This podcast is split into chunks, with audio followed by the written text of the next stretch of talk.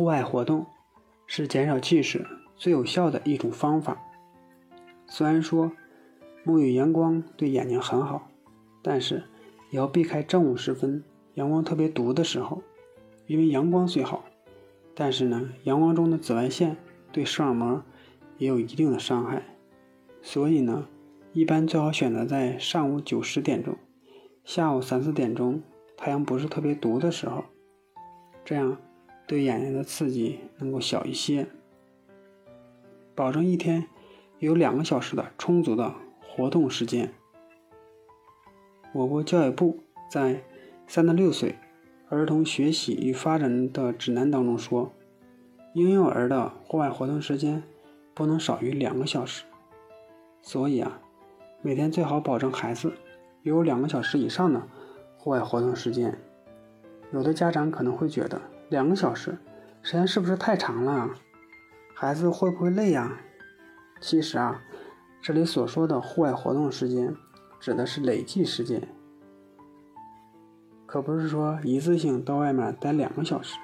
比如说，上午出去玩一会儿，下午出去玩一段时间，或者在孩子的上下学途中步行散步，这些时间累积在一起，足够两个小时。当然，更多一时一些时间会更好。出门前要做好防晒的工作。既然是和阳光做亲密的接触，就一定要做好防晒。阳光虽然对眼睛健康，但是呢，阳光中的紫外线对皮肤可不是那么友好了。不管是冬天还是夏天，不管是阴天还是晴天，在户外活动之前呢。一定要给孩子做防晒。为了方便孩子活动，涂抹婴幼儿专用的防晒霜比较合适。如果孩子呢还比较小，活动量不是特别大，还可以戴遮阳帽，或者大人给打遮阳伞也可以。总之呢，不要让皮肤长时间的暴露在阳光下。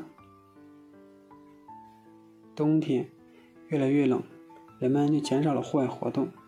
尤其是老人带孩子，喜欢在家里猫冬，不愿意出门，可能是因为到户外活动比较麻烦。但是，即便在冬天，也不应该减少到户外活动的时间。无论是对孩子的身体发育，还是视力发育都不好，更容易生病。